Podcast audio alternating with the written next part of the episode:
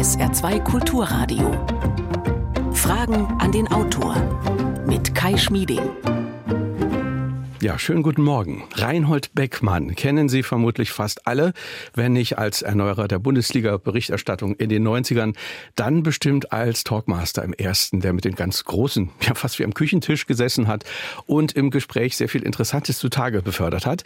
Oder in der letzten Zeit kennen Sie ihn als Autor von aufwendigen Fernsehdokumentationen und als Musiker. Nun hat Reinhold Beckmann ein Buch vorgelegt über seine eigene Familiengeschichte, ein Buch über seine Mutter und ihre vier Brüder, die als Wehrmachtssoldaten im Krieg gefallen sind. Titel Enne und ihre Brüder, die Geschichte meiner Mutter. Ich freue mich sehr über unseren heutigen Gast, Reinhold Beckmann, zugeschaltet aus Hamburg. Hallo, Herr Beckmann, herzlich willkommen, schönen guten Morgen. Ja, schönen guten Morgen, hallo. Reinhold Beckmann erzählt in dem Buch über die Verwüstungen des Krieges, die Geschichte Ennis und ihrer Brüder zwischen hartem Alltag auf dem Dorf, katholischer Tradition und Beginn der Diktatur, führt uns plastisch vor Augen, was der Krieg mit Menschen macht, wenn keiner zurückkehrt. Liebe Hörerinnen und Hörer, diskutieren Sie mit, schildern Sie Ihre Erfahrungen oder stellen Sie Ihre Fragen unter Telefon und WhatsApp 0681 65 100 oder per E-Mail Fragen an den Autor mit Bindestrichen dazwischen sr.de.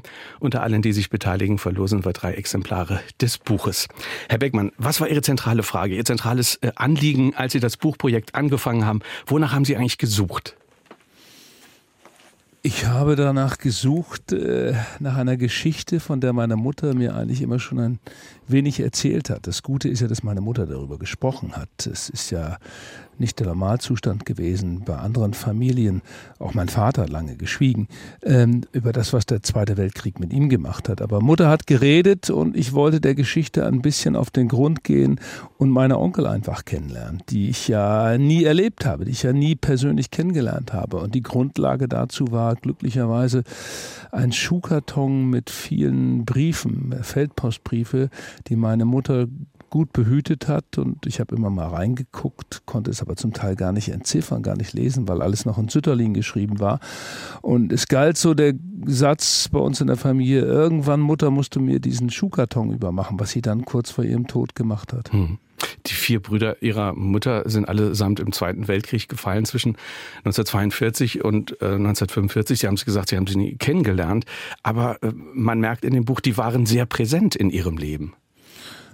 Ja, das ist äh, das Gute an äh, der Erzählung meiner Mutter. Es gab so gerade um Weihnachten herum immer wieder so Momente, wo sie dann versucht hat, uns Franz, Hans, Alfons und Willi so zu schildern, dass wir da ein Bild bekamen.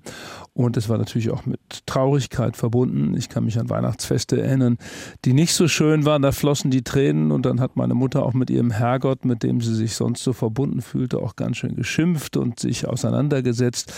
Ähm, aber ich hatte so ein ungefähres Bild von Franz, Hans, Alfons und Willi.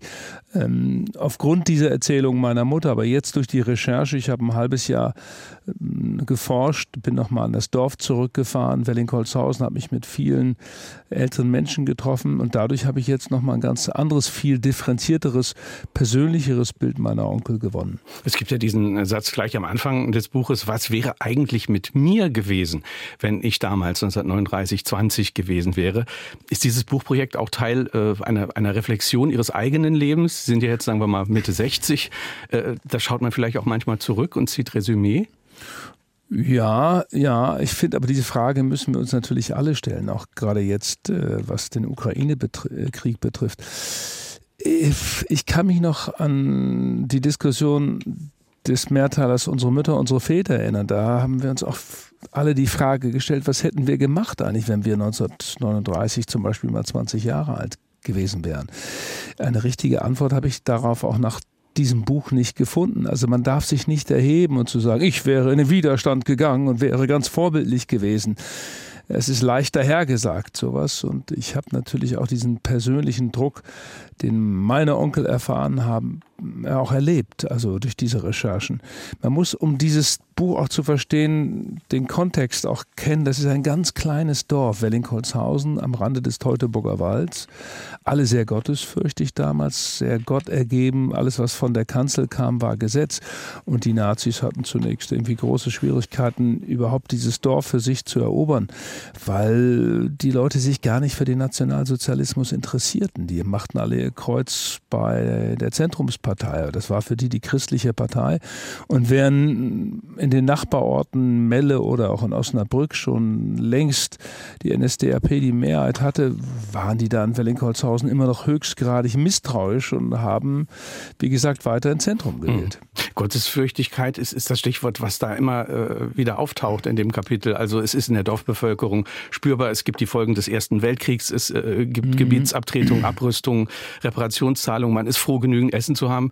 Die Kirche gibt den Kompass vor. War die große Politik tatsächlich so weit weg?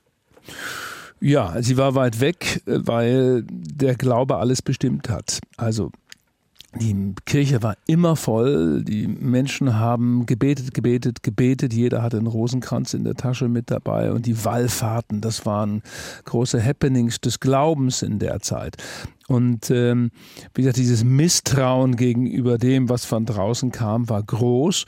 Und die SA hat sich dann Stück für Stück durch die Kneipen geprügelt, mhm. hat Leute unter Druck gesetzt, das Denunzieren begann und dann hat man den Schuldirektor ausgewechselt. Und dieser neue Schuldirektor Knacke Wefel hat dann natürlich propagandistisch seinen Unterricht äh, dahingehend geführt, dass die ganze junge Generation, und daraus hat sich dann nachher auch der Volkssturm rekrutiert, tatsächlich äh, nazihörig wurde mhm. und äh, glaubte tatsächlich dann später, äh, als alles eigentlich schon am Ende war, ach, der Hitler hat auch noch irgendwo eine Wunderwaffe.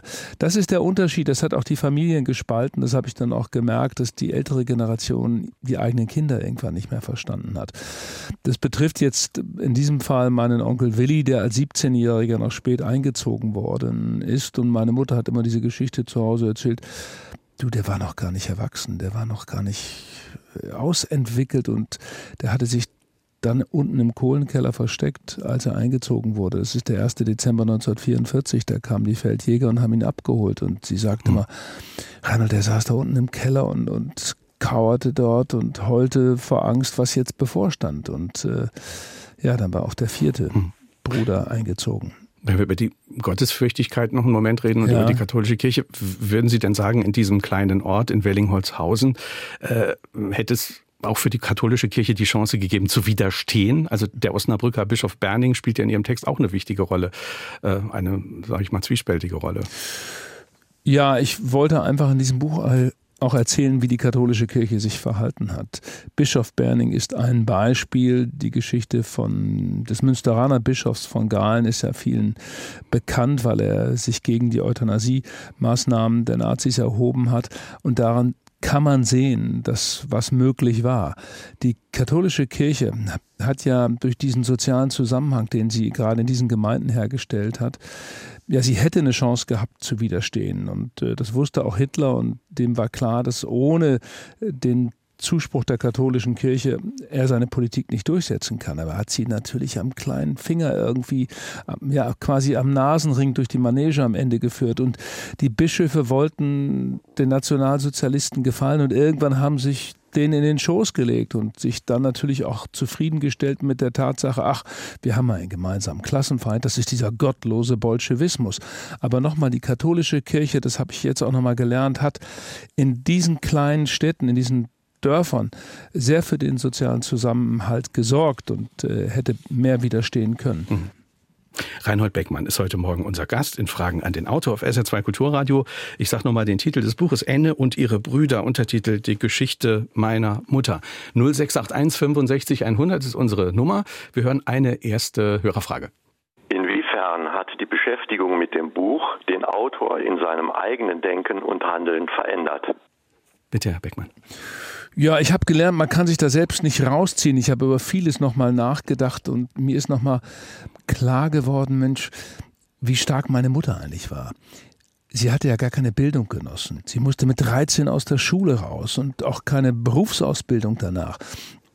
Man ging da in Stellung. Also sie ging zu einer Familie auf dem Land, wo sie auf die Kinder aufpasste zunächst und in der Küche äh, sauber zu machen hatte. Und äh, zwei Jahre später, mit 15, ging sie in die Landwirtschaft und hat in der Ernte gearbeitet. Und da hat man gedacht, ach ja, das wird vielleicht klappen mit dem Bauernsohn, das wird vielleicht passen und dann wird sie da einheiraten.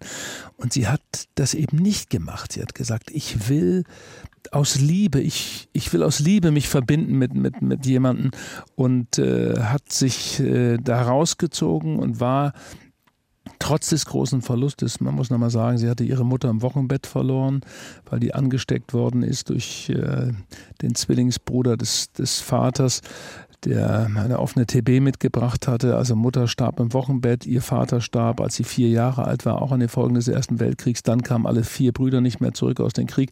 Sie hatte eigentlich alles verloren und war aber so stark zu sagen, ich verlasse dieses Dorf und baue mir 100 Kilometer weiter nördlich mein eigenes Leben auf. Und das ist das, was ich gelernt habe, dass meine Mutter, was man heute sozusagen mit diesem etwas äh, modischen Begriff Resilienz bezeichnet, das hat sie gehabt. Sie war so kraftvoll, so eigenständig, sich trotz dieses großen Verlustes sich nicht verbiegen zu lassen. Hm. Twistringen, äh, dieser Ort, wo, wo Sie ja dann auch aufgewachsen sind, ja. Herr Beckmann, äh, das war ja eine, auch da sind wir wieder bei der Kirche, es war eine katholische Enklave, kann man ja. sagen, in einem durch und durch protestantischen Gebiet. Also dieses ja. Widerständige ist, ist, ja da auch ausgeprägt. Ja, so habe ich es erlebt als Kind auch. Ich war ja auch Ministrant, äh, leidenschaftlicher Ministrant. Ich musste auch hin zu Beerdigungen, zu Hochzeiten und all das, Konfitior auswendig lernen. Ja, und das hat dann wohl gepasst. Meine Mutter hat sich dort sehr wohl gefühlt und hat dort sehr schnell Wurzeln schlagen können und hat dann ihre große Liebe gefunden. Und äh, ähm, ja, das ist äh, das ist mein Umfeld, in dem ich groß geworden bin. Ich habe aufgrund der Familiengeschichte dann auch dann später mit 16, 17 mich entschlossen, den Wehrdienst oder es heißt ja offiziell Kriegsdienst zu verweigern, was damals nicht so einfach war. Man musste ja dann vor Gericht ziehen und diese Gewissensprüfung abhalten. Und ich kann mich noch erinnern, in der allerersten Verhandlung bin ich schwer gescheitert. Ich hatte den Verlust der vier Onkel bzw. der vier Brüder meiner Mutter als Begründung in den Vordergrund gestellt und wurde dann bei dieser Verhandlung äh, einfach nicht ernst genommen. Man wurde da schikaniert, da saß ein Vorsitzender und zwei Beisitzer und da war klar von Beginn an, die wollten mich durchfallen lassen. Dann kam ich nach Hause und kann mich erinnern, wie meine Mutter mich ein bisschen getröstet hat mit Reibekuchen und Apfelmus äh, und hat dann gesagt, komm, leg Widerspruch ein, das machen wir normal. Und wie hat's denn beim zweiten Mal geklappt? Ja, da war alles, äh, ja, war alles ganz einfach. Da war ein sehr interessierter Vorsitzender. Wir haben eigentlich nur über Musik geredet. Der wusste, dass ich so einen kleinen Schwerpunkt in der Schule, im Gymnasium hatte mit Musik und wir haben über Bach geredet, über die Mondscheinsonate von Beethoven und so ein paar andere Dinge und ich musste das gar nicht begründen und dann nach einer Dreiviertelstunde war alles klar und meine, mein Antrag auf Kriegsdienstverweigerung war anerkannt und ich konnte dann Zivildienst machen. 0681 65 100 ist unsere Nummer. Wir hören eine nächste Hörerfrage. Guten Morgen, Herr Beckmann und Herr Schmieding. Äh, Sie sprachen, Herr Beckmann, von der Indoktrination der Jugend. Hat Ihre Mutter das dann beklagt oder war das für Sie kein Thema, was da in den Schulen passiert? Und wie würde sie vielleicht heute denken? Bitte.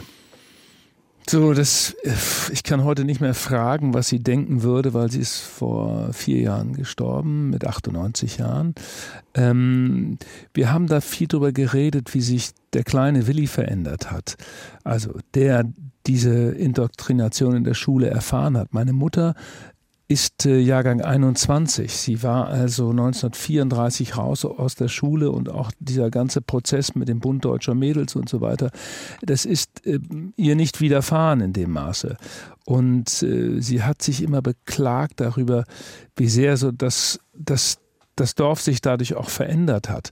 Aber sie hat auch selber ähm, auch in den Diskussionen mit meinem Vater, die wir auch geführt haben, die ich auch gerade mit 15, 16, 17 sehr streng oder hart geführt habe, da hat sie immer gesagt, mein Gott, wir haben da, wir haben das Böse hinter diesem Hitler nicht gesehen. Das ist das, was wir uns vorwerfen lassen müssen. Wir haben es einfach nicht gesehen. Oder wie ich in den Diskussionen mit meinem Vater immer so in der Debatte gemerkt habe, ah, er, klar, er versucht es zu erklären oder auch zu rechtfertigen, wenn ich gefragt habe, Mensch, wie konntet ihr dieser diesen, diesem bellenden äh, Hitler überhaupt verfallen. Also der in seiner Sprache eher so bellend daherkam und dann sagte, was glaubst du eigentlich, dem Hitler ist da alles gelungen, uns ging so schlecht vorher und auf einmal waren die Arbeitslosen weg und der konnte ja schon fast übers Wasser gehen und wir haben doch nicht gedacht, dass, dass der da sowas macht.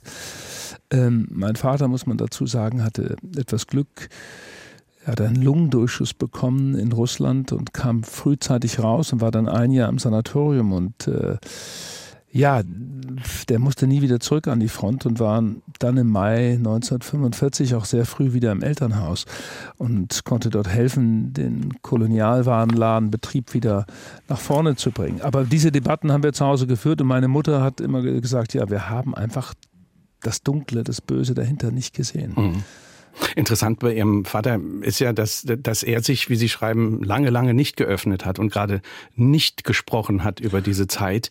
Und, und Ihre Mutter hat diese Zeit ja offenbar sprechend, erzählend äh, schon immer verarbeitet.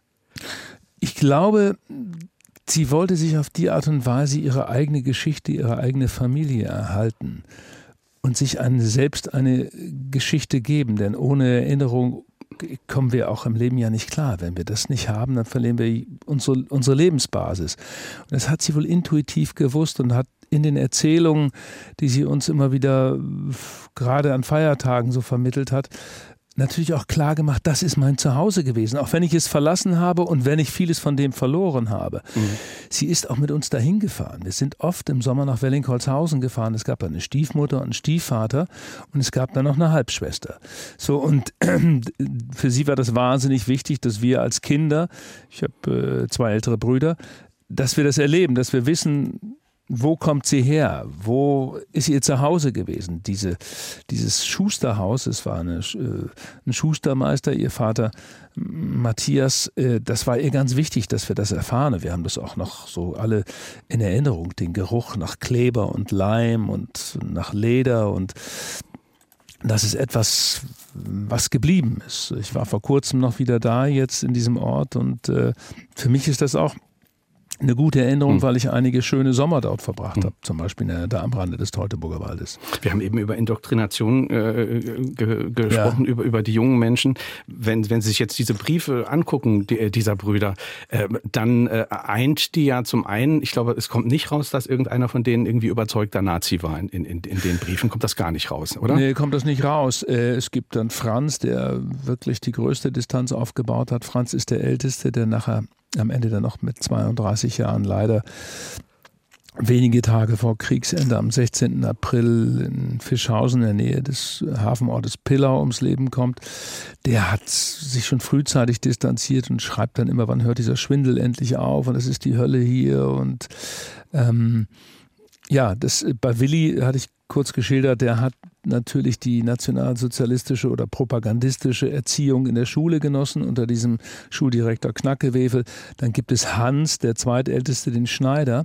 Und da dachte ich erst, ja, der ist dem ein bisschen verfallen, aber bei ihm war das eher so eine Karriereentscheidung. Der ist, glaube ich, so 37, ähm, hat er sich verpflichtet. Er hat sich zwölf Jahre für die Wehrmacht verpflichtet, weil er regelmäßiges Geld verdienen wollte. Er hatte sich aufgemacht mit dem Fahrrad, ging sozusagen auf Wanderschaft als Schneider und kam so in der Nähe von Leipzig, dort gab es damals Textilindustrie, an und hat dort sich verliebt und eine kleine Familie gegründet und mhm. hatte ein kleines Kind, die kleine Inge.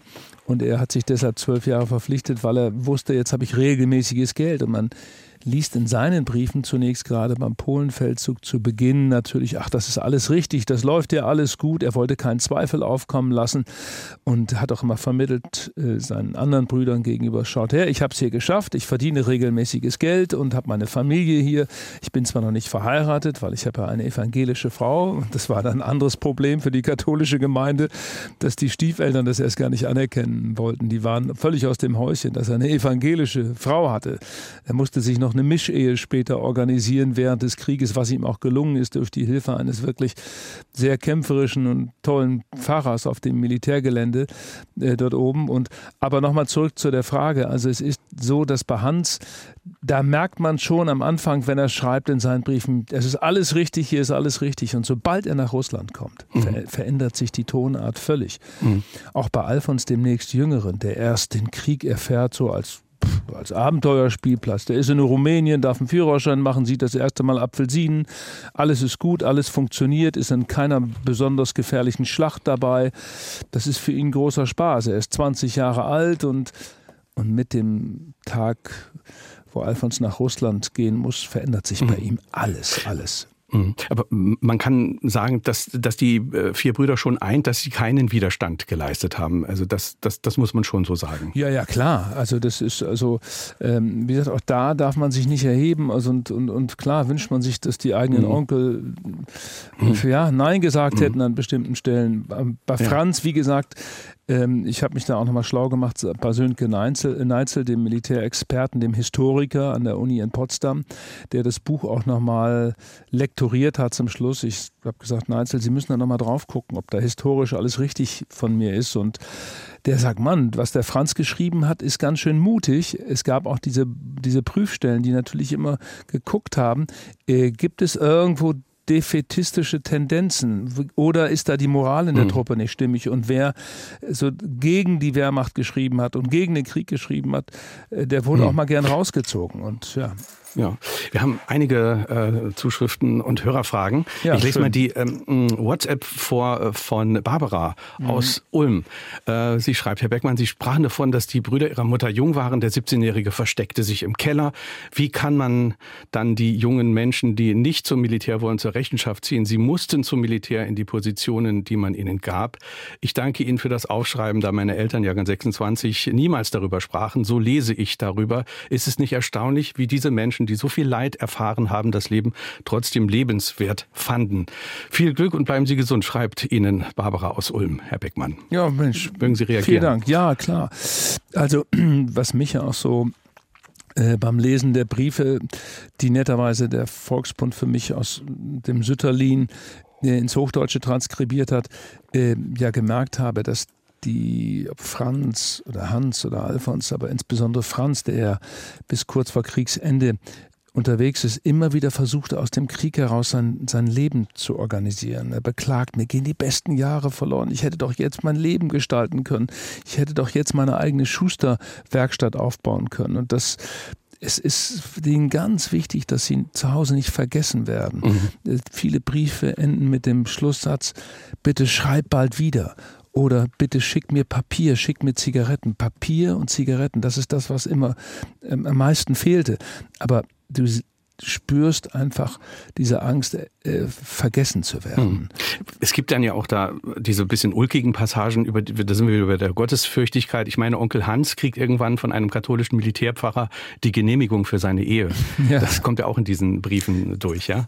Äh, das ist ja etwas, was ich gar nicht wusste vorher und meine Mutter, glaube ich, in diesem Detail auch gar nicht gewusst hat. Also es sind so viele Dinge, die durch die Recherche jetzt neu entdeckt worden sind. Und diese Mischehe ist wirklich was, was sehr Kurioses, fast schon Schrulliges, wie das da, wie er es hingekriegt hat. Also, um das nochmal zu erklären, im, Im Dorf wäre das nie anerkannt worden. Die Stiefeltern haben sich, glaube ich, schwer geschämt, dass er mit einer äh, evangelischen Frau äh, zusammenlebte und dieses quasi uneheliche Kind hatte. Und dann auch noch dieser protestantische Name. Helga Ingeburg hieß die kleine Tochter, äh, Rufname Inge. Und dann hat er alles dran gesetzt, das muss man sich auch vorstellen, aus Polen und später aus Russland mhm. heraus, äh, diese Mischehe zu organisieren, diesen Dispens sich zu besorgen. Und das hat dann dieser Pfarrer Petrus Appel tatsächlich geschafft. Er hatte wohl einen guten Kontakt zum Bischof in Berlin, zum Ordinariat und dann haben die das tatsächlich hingekriegt. Dann kam er zurück aus Russland und diese Mischehe wurde vollzogen und auf dem Truppenübungsplatz war dann ein Kollege, der zufälligerweise da war, der wurde Trauzeuge und, eine Schwester, die, eine Ordensschwester, die da war. Und dann ist er mit diesem Dokument, dieser anerkannten Ehe, zurückgefahren ins Dorf nach Willingholzhausen, hat seine Tochter, seine Frau eingepackt und dann haben die natürlich Gottes Segen dabei gehabt und mhm. konnten es dokumentieren. Und da haben die Stiefeltern ihn natürlich anerkannt und fanden das ganz toll, dass Gottes Segen jetzt da mhm. war. Und die kleine Inge, die Tochter, die war da drei Jahre, die lief dann durch die Schusterwerkstatt und alles war gut, alles war gesegnet im besten Sinne. Und dann musste Hans zurück nach Russland nach dieser Hochzeit. Und dann wird's ganz, ganz traurig, weil die Fotos, die gemacht worden sind zu Hause, die hat man ihm geschickt. Also der westfälische Frieden war hergestellt mit der Familie und dann erreichen die Fotos ihn nicht mehr, weil er in dieser hm. absurden Blutschlacht von Rechef ums Leben kommt äh, im September 1942. Wir reden ja immer so viel über Stalingrad, aber was dort in Rechef passiert ist in seiner Dimension, ist so widerlich, ist so menschenverachtend und da ist er ums Leben gekommen und ist, äh, ja, ist, ist nie wieder gefunden worden. Reinhold Beckmann ist heute Morgen unser Gast in Fragen an den Autor auf SR2 Kulturradio. Das Buch trägt den Titel Ende und ihre Brüder, die Geschichte meiner Mutter. 0681 65 100 ist unsere Nummer. Eine nächste Frage. In meiner Jugend hat der Geschichtsunterricht mit der Zeit von 1933 geendet und der Sozialkundeunterricht begann mit der Zeit nach 1945. Heute scheint es nicht viel besser zu sein. Da werden Geschichte, Sozialkunde und Erdkunde in einfach zusammengefasst und nicht allzu oft präsentiert. Das Bewusstsein für die letzten 100 Jahre sollte eigentlich viel mehr geschärft werden, zum Beispiel mit solchen Büchern, wie Sie sie haben produzieren lassen. Würden auch Sie zum Beispiel an Schulen gehen und solche äh, Vorträge machen und mit den Jugend diskutieren. Herr Beckmann. Ja, das Buch ist ja erst drei Wochen alt sozusagen, seit drei Wochen äh, auf dem Markt und ich bin ganz bewegt und, und, und über die vielen Reaktionen, die jetzt kommen. Wir kriegen wahnsinnig viele Briefe. Es sind nicht nur Briefe, es sind ausführliche Geschichten, die die Menschen schreiben und da taucht dann auch ganz oft so ein Satz auf, bitte gehen Sie damit zu den Schulen und, und, und äh, ja, lesen Sie das da vor. Ich habe versucht natürlich die Entwicklung des Nationalsozialismus einzuweben, um zu erklären, wie konnte es passieren, dass auf dem Dorf, das eigentlich in sich so ganz klar strukturiert war, der Nationalsozialismus Fuß fassen konnte und was parallel immer auch in Berlin passierte, was sich dort ver veränderte. Ich kann mich noch an meinen Geschichtsunterricht erinnern. Man, wir mussten dieses dicke Buch der Nationalsozialismus durcharbeiten, was so trocken geschrieben war, dass äh, ich glaube, man es ist leichter, es zu verstehen, wenn es verbunden ist tatsächlich mit so einer Familiengeschichte. Mhm. Und ich fange jetzt an äh, und gehe jetzt auf Lesereise und mal gucken, was da passiert. Es gibt da viele Anfragen. Mhm. Versucht das da zu verbinden. Mal, mal schauen, was passiert. Aber es ist eine gute Anregung. Die, diese Buchform, die Sie jetzt ansprechen und die Sie gewählt haben irgendwann, ähm, das, ich muss sagen, es fühlt sich mal an wie ein Roman, äh, mal fühlt es sich an wie eine historische Dokumentation. Äh, war das von Anfang an so geplant oder hat sich das so ergeben? Ist das entstanden? also ich meine, Sie kennen ja wahrscheinlich die Situation am Schneidetisch, haben viele Filme gemacht. War das so ähnlich die Arbeit an diesem Buch oder ganz anders? Ja, zunächst war ich, äh, ich will nicht sagen, verzweifelt war ich nicht, aber ich war schwer auf der Suche, wie schreibe ich das Buch? Schreibe ich es äh, der Vergangenheit, schreibe ich es im Präsens und dann, wie versuche ich das sozusagen miteinander zu verweben, was ich vorhin kurz geschildert habe. Und ich habe schon einige Wochen gebraucht, um diese Stilistik zu finden und bin ganz froh, dass ich es so gegenwärtig angelegt habe und dass ich versucht habe, es erzählerisch zu machen. Das heißt, das Buch beginnt ja mit dem 1. August 1921. Das ist der Tag der Geburt meiner Mutter. Und ich habe versucht zu schildern, wie der Vater sozusagen sich auf dem Weg macht zur Hebamme und wie die Situation in dem Dorf ist an dem Tag, auch mit den drei älteren Brüdern, äh, die alle Ferienzeit natürlich noch hatten. Und irgendwann habe ich mir gedacht, man, du musst es so montieren, als wenn du im Schneiderraum sitzt mhm. und versuchst es so miteinander zu verbinden, dass daraus eine Geschichte erzählt. Mhm. Dann habe ich auch nun aus dem Verlag, da habe ich das erste oder das zweite Kapitel hingeschickt und dann haben die gesagt, ja, bleib dabei, bleib jetzt, du musst es so erzählerisch weitermachen. Mhm. Ähm, deshalb hat es für manche auch so an manchen Stellen was Romanhaftes. Ähm, und äh, wie gesagt, es war nicht so einfach, das war nicht so gleich äh, aus der Hüfte mal eben geschossen, war das nicht. Das ja. ist, äh Sie, Sie, haben eben Sönke Neinzel erwähnt, also Sie haben auch wissenschaftlichen Beistand gehabt. Äh, ja. gab, gab es denn Momente, wo Sie gemerkt haben, oh, also das, äh, die offizielle Wissenschaft ist hier äh, auf einem anderen Weg, als die Geschichte in meiner Familie erzählt wurde? Gab, gab es diese Momente auch? Ja, gab es auch, aber ich bin ja am Ende ganz froh gewesen, dass Sönke Neinzel nur ganz wenige Dinge leicht korrigiert hat oder mich darauf hingewiesen hat, da nochmal vielleicht ein, äh, ein, bisschen präziser reinzugehen oder das wegzulassen. Das hat sehr geholfen am Ende. Ich habe aber nun viel gelesen, auch vorher habe ein hochinteressantes Buch von Nicholas Stargard, das ist ein Wissenschaftler, ein Historiker äh, von der Universität in Oxford, äh, gelesen, der ein tolles Buch geschrieben hat, lange recherchiert hat, der Deutsche Krieg oder der Krieg der Deutschen und der sich auch mit den einfachen Menschen beschäftigt hat, der auch ein Beispiel geliefert hat, weil wir vorhin drüber sprachen von Dissertation, wie schwierig das war. Mhm. Und äh, das schildere ich auch in dem Buch. Ähm, äh, das sind so Dinge, die sehr geholfen haben. Ich habe sehr, sehr viel gelesen vorher, war oft im Dorf, habe mit den älteren Leuten gesprochen, habe mir die Geschichten erzählen lassen, habe viele Dokumente gefunden, noch auf Dachböden, habe auch gemerkt, dass in meiner Familie es auch sowas von Legendenbildung gab. Nennen wir es mal so. Also bestimmte Geschichten wurden einfach so erzählt und ich habe jetzt herausgefunden, die stimmten gar nicht. Mhm. Zum Beispiel, Kann man ein Beispiel nennen, ja? Ja, Franz, der Älteste, da wurde immer gesagt bei uns, ja, der sei dann nach dem Krieg zu Fuß nach Hause gegangen und wäre von polnischen Partisanen in der Nähe von Danzig erschossen worden. Und das stimmt überhaupt nicht. Also ich weiß nicht, man hat wohl Frieden haben wollen, Ruhe haben wollen und hat sich dann eine Wahrheit erzählen lassen und die als Wahrheit auch dann genommen und anerkannt. Mhm. Und ich habe irgendwie beim Recherchieren jetzt eine Heimkehrererklärung gefunden. Eine Heimkehrererklärung kurz zur Erklärung ist äh, das, was ein Kamerad von ihm äh, niedergeschrieben hat. Der kam 1949 aus Russland aus der Gefangenschaft. Der hat es geschafft. Also der kam da tatsächlich lebend raus und äh, beim Roten Kreuz hat er dann mm, geschrieben, ich war dabei, als mein Kamerad Franz Haber am 16. April 1945 durch einen Volltreffer in der Nähe von Fischhausen auf der Straße so und so ums Leben kam. So, und diesen Zettel habe ich gefunden und habe mich dann aufgemacht und habe versucht, diese Familie Sudmann, Alfred Sudmann hieß der Kamerad, zu finden und habe tatsächlich die Familie Sudmann dann in Delmenhorst gefunden. Mhm. Alfred Sudmann lebte nicht mehr, aber ich hatte dann plötzlich Joachim Sudmann, seinen Sohn, am Telefon und wir haben dann geredet und äh, ich habe dann die Frage gestellt, haben Sie mit Ihrem Vater darüber gesprochen? Ich bin Ihrem Vater ungeheuer dankbar, dass er diese Heimkehrererklärung geschrieben hat, denn dadurch weiß ich, was mit meinem Onkel Franz passiert ist.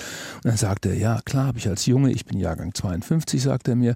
Ich habe natürlich gefragt, Vater, wie war das damals in Russland? Sag mal, was, wie hast du das erlebt? Du warst ja in Gefangenschaft und alles. Wie, wie war das vorher?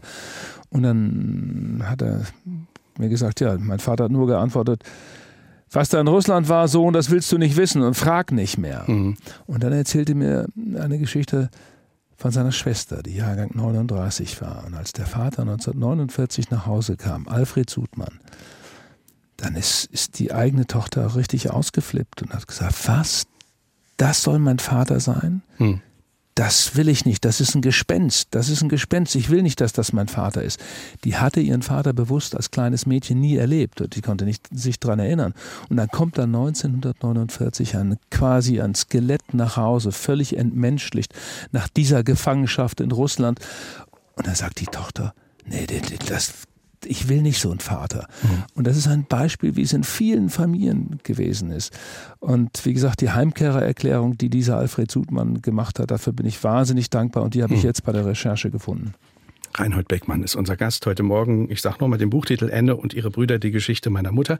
0681 6500 ist unsere Nummer oder E-Mail-Fragen an den Autor mit Bindestrichen dazwischen at sr.de. Äh, wir haben eine WhatsApp-Frage von Annette Kiefer-Sahner, die Sie, glaube ich, recht schnell beantworten können, aber sie ist wohl auch wichtig, die Frage. Äh, sie schreibt ein wichtiges Buch, wie ich finde. Danke dafür. Ich habe auch noch sehr viele Briefe in Sütterlin geschrieben, die ich leider nur teilweise lesen kann. Es wäre unglaublich toll, wenn Sie mir einen einen Tipp geben könnten, wo ich diese quasi übersetzen lassen kann. Da haben Sie einen Tipp, Herr Beckmann, oder? Ja, äh, ich habe ja netterweise die Unterstützung vom Volksbund bekommen, Volksbund Deutsche Kriegsgräberfürsorge. Das ist so ein Name. Ich, ich hatte mich auch nie mit dem Volksbund vorher groß beschäftigt, aber dann kam ein Anruf, äh, ob wir nicht unser Stück Vier Brüder, das ich vor zwei Jahren oder zweieinhalb Jahren veröffentlicht habe, im Bundestag spielen könnten, bei der Gedenkfeier zum Volkstrauertag. Das haben wir ähm, im November November vor zwei Jahren gemacht und das war sozusagen, sozusagen auch der Ausgangspunkt äh, für dieses Buch, denn danach, nach diesem Auftritt im Bundestag, wo wir diesen Song gespielt haben, kamen zwei Verlage und haben gefragt, ob ich diese Geschichte nicht aufschreiben kann. Und dann dachte ich, das ist ja der auslösende Moment. Jetzt kann ich mich nicht mehr verstecken, jetzt muss ich das machen, was ich eigentlich schon immer wollte. Mhm. Aber mir war auch klar, so ein Buch schreibt man nicht mal eben nebenher am Wochenende. Mhm. Da muss man sich komplett zurückziehen. Und die vom Volksbund, das kann ich empfehlen, freuen sich, glaube ich, auch darüber. Und die haben eine ganz professionelle Abteilung, weil es Tagesgeschäft bei denen ist. Also die, die können Sütterlin so systematisch schnell übersetzen und transkribieren. Das ist, glaube ich, der richtige Weg. Und ich meine mich auch zu erinnern, dass sie ganz dankbar dafür sind, weil es natürlich auch für den Volksbund ein Stück Geschichtsschreibung ist, wenn sie weitere Geschichten kennenlernen. Mhm. Sie haben bei mir darum gebeten, ob sie meine, ob sie die Briefe behalten können für ihr eigenes Archiv. Habe ich gesagt, ja klar. Die Originale habe ich natürlich zurückbekommen jetzt. Die sind wieder im Schuhkarton, wie vorher auch, aber die Inhalte sind beim Volksbund mhm. auch geblieben. Also das ist meine Empfehlung, das dort zu machen. Sie haben gerade erzählt, Sie haben über die vier Brüder Lied gemacht. Äh, sie sind 2021 beim beim Volkstrauertag im Bundestag damit aufgetreten. Äh, da kam ja eben schon, das ist schon ein Weg dann, den Sie gemacht haben, ne? von, den, von den 70ern als Wehrdienstverweigerer, äh, der dem äh, Papa große Vorwürfe ja auch teilweise macht, bis zum Auftritt beim Volkstrauertag. Das ist schon eine, ein, ein Weg, den Sie da zurückgelegt haben, oder? Ja, das ist so, dass ich da auch meiner Mutter danken muss, weil das Thema ist ja in der Familie geblieben bei uns zu Hause hing ja immer dieses Bild auch mit den vier Brüdern. Sie hatte die vier Einzelfotos zu einer Fotomontage gemacht, also die Brüder auf die Art und Weise wieder vereint. Und dieses Bild war so an mehreren Stellen bei uns zu Hause zu sehen. Und wie gesagt, sie hat viel darüber geredet und äh, das Thema ist irgendwie geblieben. Und ich kann mich noch erinnern, 2004 war Wiebke Bruns bei mir in der Sendung wegen ihres Buches Meines Vaters Land. Und dann haben wir nach der Aufzeichnung, nach der Sendung immer so gesessen und einfach so beim gemeinsamen Essen noch ein bisschen geredet. Und, und dann Wiebke Bruns sagte mir, Reinhold, du musst deine Geschichte, die Geschichte deiner Familie irgendwann aufschreiben, denn sie steht beispielhaft für ja, ist so eine ganz einfache Familie vom Land. Mhm. Ihr, ihr, Vater war ja nun, oder die Familie von Wiebke Bruns war ja nun ganz anders. Es ist ja nun eine adlige Familie, äh, ja, und, und im Krieg äh, auch in der Widerstandsbewegung äh, bei einem Attentat mit dabei gewesen, der Vater, und mitgewirkt. So, äh, ja, aber das war so ein Ausgangspunkt. Mhm. Dadurch, dass es immer blieb, blieb es auch Thema bei mir. Ich wollte dieses Buch schreiben, habe mich aber lange nicht getraut. Ja. 0681 65 100 unsere Nummer. Wir hören eine weitere Hörerfrage. Sie haben ja angesichts der Grauen des Zweiten Weltkriegs den Wehrdienst verweigert. Was würden Sie in der heutigen Lage tun? Herr Beckmann. Ja, das ist eine schwierige Frage, aber ich nehme sie gerne an. Man kann auch heute den Kriegsdienst verweigern. Ich habe mich äh, da schlau gemacht. Ich war ja gar kein Fan, ähm, als äh, der Verteidigungsminister Gutenberg sozusagen ohne Debatte plötzlich äh, ja, kein Wehrdienst mehr, kein Zivildienst mehr, als es das abgeschaffen worden ist. Ich war da kein großer Fan von. Mir hat der Zivildienst sehr gut getan in meinem Leben. Ich habe den gemacht in einer Jugendbildungsstätte und mir hat es sozusagen auch in der Erfahrung dieser zwei Jahre auch den Tritt in den Hintern gegeben, was ich beruflich später machen wollte. Also ich bin sehr dankbar, diesen Weg gegangen zu sein und auch diesen Zivildienst gemacht zu haben. Ich finde heute ist das ein, ein anderer Blick. Ich habe als alter Pazifist und äh, Demonstrant gegen den Vietnamkrieg von damals, also als, als Hippie-Kind, heute natürlich auch eine andere Sichtweise. Ich habe äh, wieder erfahren müssen durch den Ukraine-Krieg, ähm, wie sich auch Ansichten und Betrachtungen verändern. Ich habe vor kurzem mit Gerhard Baum, mit dem ich ein bisschen befreundet bin, ähm, auch darüber diskutiert und der eine ganz klare Meinung dazu hat, dass man über diplomatische Wege diesem Putin nicht begegnen kann. Und es ist ja auch so, dass Putin tritt ja die Rechtsstaatlichkeit und mit Füßen und auch das Recht auf Leben seiner Soldaten. Seine Soldaten sind Kanonenfutter. Mhm. Und da ist wieder fast eine Parallele zum Zweiten Weltkrieg, auch zu der Politik von Stalin zu sehen. Und das ist, äh, Gerd Baum sagt immer, mit einer Friedensdemo auf dem Trafalgar Square hätten die Engländer damals nicht Hitler besiegt. So, mhm. das ist ein Argument. Und äh, und es gilt für viele von uns, die wir alle aus der Friedensbewegung von damals kommen, diese Dinge auch neu, das ist das, was hm. wir lernen müssen, die Dinge neu zu betrachten. Hm. Sie haben am 21. Februar 2022 äh, mit dem Schreiben begonnen. Das war ja drei Tage vor dem russischen Überfall auf die Ukraine. Ähm, sehen Sie da Parallelen äh, tatsächlich zu dem, was Sie im Buch beschreiben? Ja, das war ein ganz komisches Gefühl. Ja, es war nein, es war eher befremdlich. Also ich hatte mir so ein, so ein Ziel, so ein Datum gesetzt, so zur eigenen Disziplinierung. Ich hatte genügend recherchiert, dann dachte ich, du musst dir jetzt ein Datum setzen, da setzt du dich morgens hin und beginnst zu schreiben. Das war der 21. Februar und äh, drei Tage später saß ich dann vor dem Fernseher und dachte, das kann doch nicht wahr sein. Hat das diese, was verändert am Schreibprozess? Ja, hat was, ja, ja, hat was verändert. Ich habe ja diese Putin-Passage auch im Buch, was die Blockade Leningrads betrifft und wie die, mm, was sozusagen die Familie Putin angeht. Ähm, aber ich habe ja erstmal gemerkt, es sind ja die Parallelen da. Auf einmal sind ja Städte wie Mariupol, das Asowsche Meer und Charkiw und all das. Das sind ja Dinge, die ich in den Briefen von Alfons, von, von Franz und von Hans wiederfinde. Und das hat mich natürlich erstmal äh, etwas aus dem Schreibprozess rausgeholt. Ich saß dann am 24. und 25. erstmal nur vom Fernseher, um das zu verstehen und habe dann immer parallel geguckt, was passiert im Ukraine-Krieg und was passiert in den Briefen meiner Onkel. Und ich hatte ja noch mir die Feldberichte besorgt, mhm. äh, um zu wissen, wo sind sie, weil meine Onkel schreiben ja in den Briefen immer oben drüber im Felde oder im Krieg. Es gibt ja selten eine präzise Ortsangabe, weil sie das nicht durften. Und äh, diese Feldberichte, ich habe einen gefunden in der Unibibliothek in Berlin oder noch einen Bericht hier in Hamburg und irgendwo konnte ich noch den dritten Bericht erwerben. Dann konnte ich das, obwohl die sehr apologetisch natürlich angelegt sind, das heißt, da gibt es wenig kritische Töne drin, aber ich konnte die, die geografischen äh, Beziehungen herstellen zu den Briefen. Ich konnte mhm. genau belegen, wo sie jetzt gerade sind und das abgleichen. Das hat mir sehr, sehr geholfen.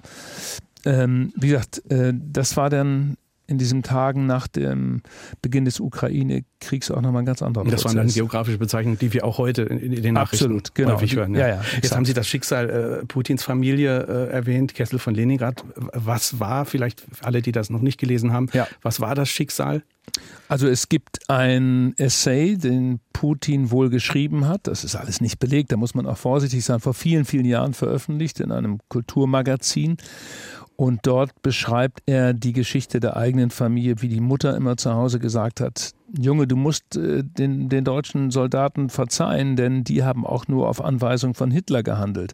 Genauso wie bei uns äh, die Anweisung von Stalin. Und erzählt aber die Geschichte seines Vaters, der wohl fünf Brüder verloren hat.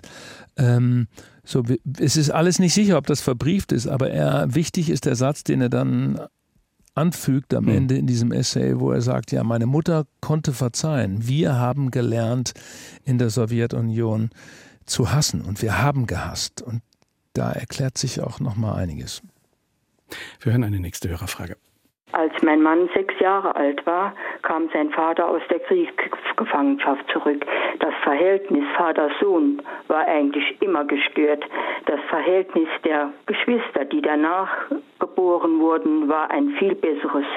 Wie, wie kann man damit umgehen und wie kann man das verstehen? Herr Beckmann.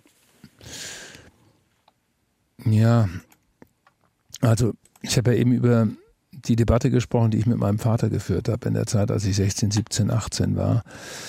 Und das war keine gute Phase, die wir hatten. Wir haben das zum Glück viele Jahre später nicht nur befriedet, sondern es hat sich da ein sehr herzliches Verhältnis zu meinem Vater aufgebaut, der dann begann darüber zu reden. Ich habe auch mit meinem Vater Gespräche geführt, auch Aufzeichnungen gemacht und, und, und sie vertextet, nicht jetzt für dieses Buch, aber ich habe das für uns als Familie einfach aufgezeichnet. Und der Prozess, dass mein Vater irgendwann drüber geredet hat, hat vieles leichter gemacht bei uns. Und vielleicht war meine Mutter da auch ein bisschen Vorbild, weil sie, wie gesagt, immer geredet hat darüber. Und sie waren durch die vielen Verluste eben nicht zynisch, nicht verbogen. Sie hatte hat an das Gute im Leben geglaubt und äh, mein Vater hat vielleicht beispielhaft daran auch irgendwann den Mund aufgemacht und über das geredet, was er erlebt hat. Wir hören eine nächste Frage. Glaubt der Autor, wenn wir uns vielleicht mehr mit unserer Vergangenheit beschäftigen, könnte die Jugend die Gefahr eines Krieges besser einschätzen? Oft denke ich, sie wissen nichts von den Nöten und Entbehrungen. Ja, das habe ich auch nochmal neu erfahren, was das bedeutet hat. Nicht nur die Entbehrung natürlich im Krieg, darüber können wir gerne gleich nochmal reden, ähm, was meine Onkel auch schreiben äh, von den Situationen in den Kesselschlachten, in denen sie waren. Aber das andere waren die Entbehrungen natürlich vorher. Und da versteht man natürlich auch, auf welcher Grundlage Hitler sozusagen sich die Mehrheiten zusammenholen konnte. Das, äh, also es gab Momente auch in diesem Dorf in Wellingholzhausen, da ging es den Leuten einfach richtig schlecht, wirtschaftlich so schlecht, dass jeder kämpfen musste, um ähm, ja, das, was auf den Teller zu kriegen. Auf dem Land haben die sich ja noch einigermaßen geholfen, dadurch, dass mein, Fa mein Großvater zum Beispiel sich bezahlen ließ von den Bauern, wenn er die Schuhe reparierte von ihnen mit Lebensmitteln. Und dadurch konnte man sich gegenseitig einigermaßen helfen, weil die Landwirtschaft in unmittelbarer Nähe war. Oder jeder hatte noch ein Stück Gartland und hat noch die Sachen angepflanzt. Aber in der Zeit kamen die Menschen aus der Stadt, aus Osnabrück, aus Dortmund und äh, aus Bremen in diese Dörfer um sich dort helfen zu lassen. Und wenn sie nur irgendwie Steckrüben mit nach Hause gebracht haben, diese Entbehrungen waren immens, weil die wirtschaftliche Situation so kritisch war in der Weimarer Republik, dass äh, das auch dann natürlich dazu führte, dass aufgrund der großen Arbeitslosenzahl und aufgrund der harten wirtschaftlichen Situation Hitler Stück für Stück Fuß fassen konnte mit seiner Wahnsinnspolitik. Ich habe da oft mit Loki Schmidt, der Frau von Helmut Schmidt, drüber geredet, mit der ich eng verbunden war. Wir haben auch zusammen ein Buch geschrieben damals und ich kann mich an eine Sache erinnern, die mir Helmut Schmidt in dieser Arbeit dann erzählte. Er sagte, Beckmann, Sie glauben ja gar nicht, und ich habe es damals ja auch nicht geglaubt, wie beschissen es den Leuten in der Stadt ging. Als ich meine Loki kennenlernte und zu der nach Hause kam, in Hamburg, in dem Stadtteil, in dem sie lebte, dachte ich, das gibt's doch gar nicht. Menschen können doch nicht so arm sein, so unter diesen Bedingungen leben. Mhm. Da kam also der Helmut Schmidt, der gute Helmut Schmidt aus seiner bürgerlichen Familie und wollte seine Freundin Loki abholen und war völlig unter Schock zu erleben, unter welchen Umständen sie mit ihrer Familie dort äh, ja, ihr Leben gestalten musste. Sie haben über Weddingholzhausen äh, gesprochen, diesen Ort, der, der zunächst, also kann man sagen, Widerstand geleistet hat, wo die katholische Kirche äh, einen gewissen Stellenwert hat und den moralischen Kompass äh, vorgegeben hat. Mhm. Und eben fiel dann nochmal die, die, die Formulierung, die Nazis haben, haben den Nationalsozialismus in das Dorf hineingeprügelt. Wie meinen Sie das? Also was, kann, was können wir uns darunter vorstellen?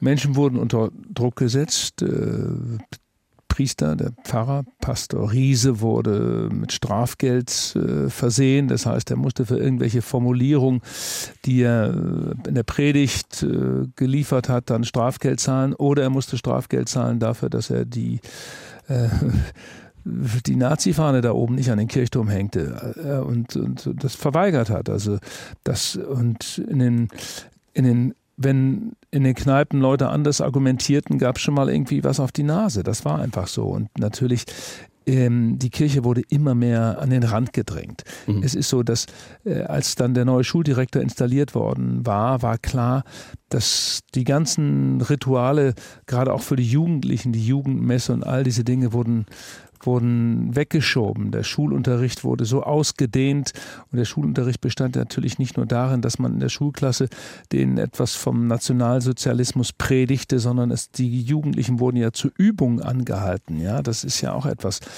was äh, man erst gar nicht versteht. Dann haben die Eltern dagegen protestiert, aber es ging dann natürlich immer weiter, dass jede, jede soziale äh, Gemeinschaft, die irgendwie gebaut wurde, hatte immer was mit, hatte immer den nationalsozialistischen Hintergrund. Hm.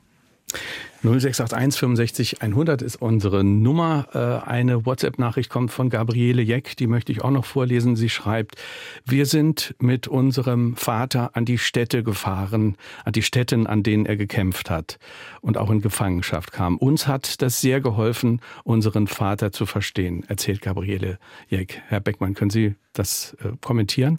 Oh, ich kann das nachvollziehen. Ich hatte ja vor, jetzt nochmal zur Recherche des Buches an die bestimmten Stellen zu fahren, gerade nach Chef, wo möglicherweise Hans irgendwo liegt und wie gesagt, er ist nicht gefunden worden. Das gleiche gilt für, für Gumrak, das ist der äh, Ort, an dem am 24.12.1942 Alfons, der Teenager, gefallen ist.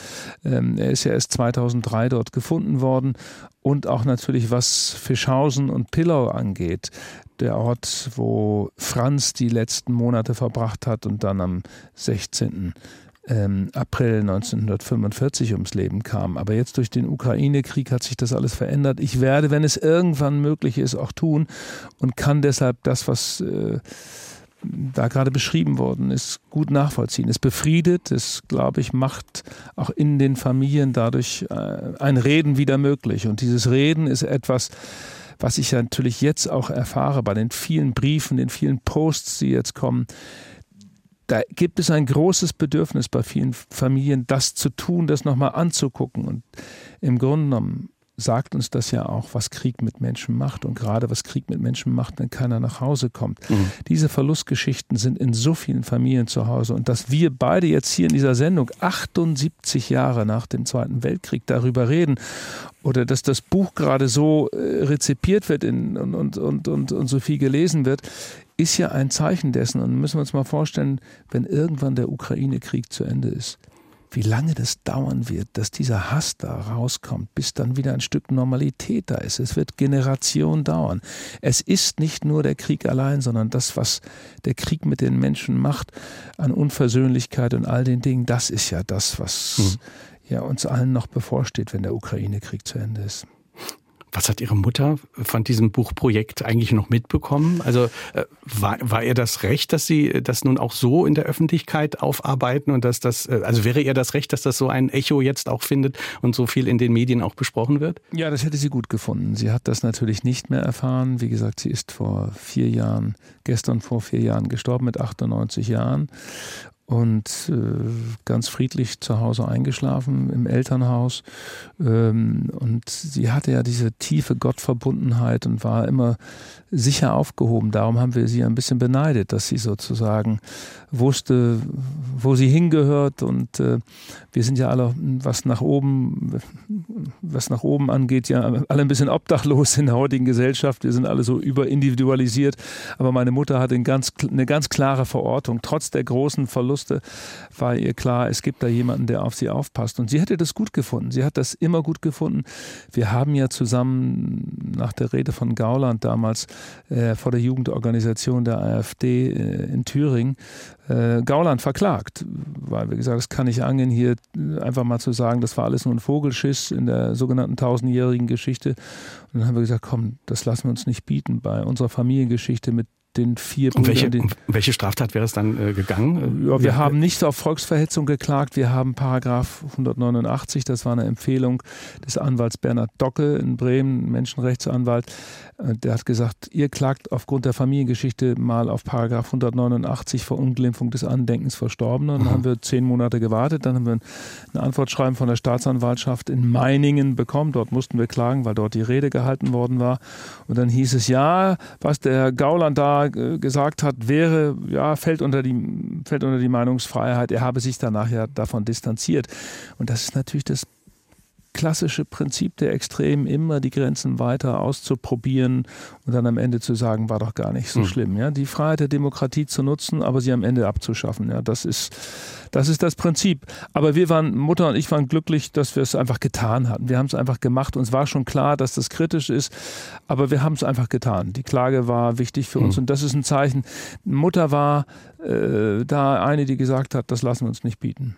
Das erzählt sehr viel über den Charakter ihrer Mutter. Äh, Herr Beckmann, äh, noch zwei Minuten haben wir. Wir oh, müssen ja. nach vorne gucken. Ja. Die Zeit ist so schnell vergangen. Es gibt jetzt nicht mehr so viele Menschen, äh, Zeitzeugen, die erzählen ja. können über diese Zeit, äh, in die es, äh, über die es in Ihrem Buch geht, über den Krieg, die Verwüstung. Ähm, werden Bücher wie Ihres das irgendwie ersetzen können oder geht uns auch unwiderruflich was verloren, dass Menschen nicht mehr direkt erzählen können von dieser Zeit? Frank Schirmacher, der frühere Herausgeber der FAZ, ja diesen, der FAZ hat er diesen Begriff Zeitgenossenschaft kreiert, hat gesagt, jetzt geht die Zeitgenossenschaft verloren. Also wir haben keine Zeitzeugen mehr, die uns das erzählen. Also liegt es an uns, der nächsten Generation und der folgenden Generation, da weiter hinzugucken. Und äh, das ist, glaube ich, ein ganz, ganz wichtiger Gedanke. Ähm, das festzuhalten, ich kann ein Beispiel nennen, meine, meine Nichte, Leonie, die hat das am besten formuliert. Die hat gesagt, Reinhold, du hast uns jetzt ein Buch geschrieben für die Familie, das kann ich meinen Kindern geben und die Kinder können das ihren Kindern geben. Das ist das Besondere daran. Das war mir in, so, wie die äh, Leonie das beschrieben hat, gar nicht bewusst. Und das fand ich irgendwie sehr schön zu hören, dass sie gesagt hat, du hast ein Familiendokument geschrieben an, äh, für die nächsten Generationen. Hm. Ja, das Fand für die nächsten Generationen. Ähm, welche Fragen äh, würden Sie den vier Brüdern, über die Sie das Buch geschrieben haben, ihren Onkeln. Das kam mir so beim Lesen. Äh, gibt es Fragen, die ja, Sie denen gerne viele, stellen würden? Ja, dann eine ganz Minute Zeit haben Sie Minute noch. Zeit habe ich noch wunderbar. Na, ich frage mich natürlich auch, Hans, du warst beim Polenfeldzug dabei, in den Orten, in den Dörfern, wo die SS äh, die jüdische Gemeinde hingerichtet hat. Du musst was gesehen haben. Wir wissen seit der Wehrmachtsausstellung, dass die Wehrmacht äh, auch organisatorische Hilfe geleistet hat, wenn die SS einrückte. Und das, auch für Franz gilt das, was die Blockade von Leningrad betrifft. Ja, das ist ein Kriegsverbrechen gewesen. Und klar hätte ich mit meinen Onkeln da gern darüber geredet. Was habt ihr gesehen? Und das äh, kann ich nicht. Und es gibt natürlich auch andere Fragen, weil ich merke, zwischen den Zeilen klingt da natürlich immer wieder auch eine tiefe Enttäuschung äh, durch. Und mhm. äh, ja, äh, das ist das, was, was bleibt. Es sind äh, viele Fragen, die nicht beantwortet sind, klar. Dankeschön, Reinhold Beckmann, für dieses Gespräch. Schöne Grüße nach Hamburg. Vielen Dank. Ja, herzlichen Dank Ihnen. Enne und ihre Brüder, die Geschichte meiner Mutter, ist der Titel des Buches Propyläen Verlag. 352 Seiten, kosten 26 Euro. Jeweils ein Exemplar geht an Bernd Sommer aus Neunkirchen, an Andreas Schiffer aus Saarbrücken und an Elfriede Maurer aus Merzig. Kommende Woche ist unser Gast, der Notarzt, Anästhesist und Drogenexperte Dr. Gernot Rücker. Er ist Autor des Buches Rausch, was wir über Drogen wissen müssen und wie ihr Konsum Konsum sicherer werden kann. Er sagt, in seinen Augen ist Alkohol die zerstörerische Droge Nummer eins und er kann nicht nachvollziehen, dass wir so wenig darüber sprechen, während es ja doch eine breite Debatte über die Legalisierung von Cannabis gibt. Er erzählt uns kommende Woche, warum er für eine Form der Rauschmündigkeit plädiert, in der wir ganz legal die richtige Droge für uns wählen können. Mein Name ist Kai Schmieding. Danke fürs Zuhören. Tschüss, bis bald.